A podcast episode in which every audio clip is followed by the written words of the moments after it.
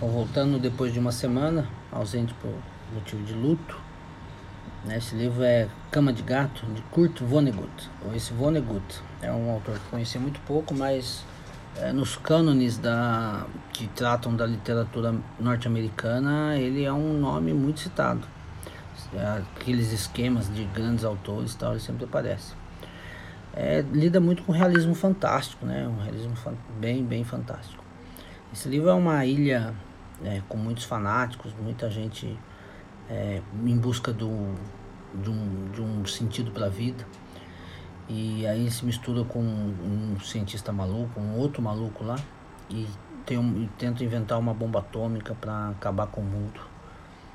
Quem gosta de literatura fantástica vale bastante a pena.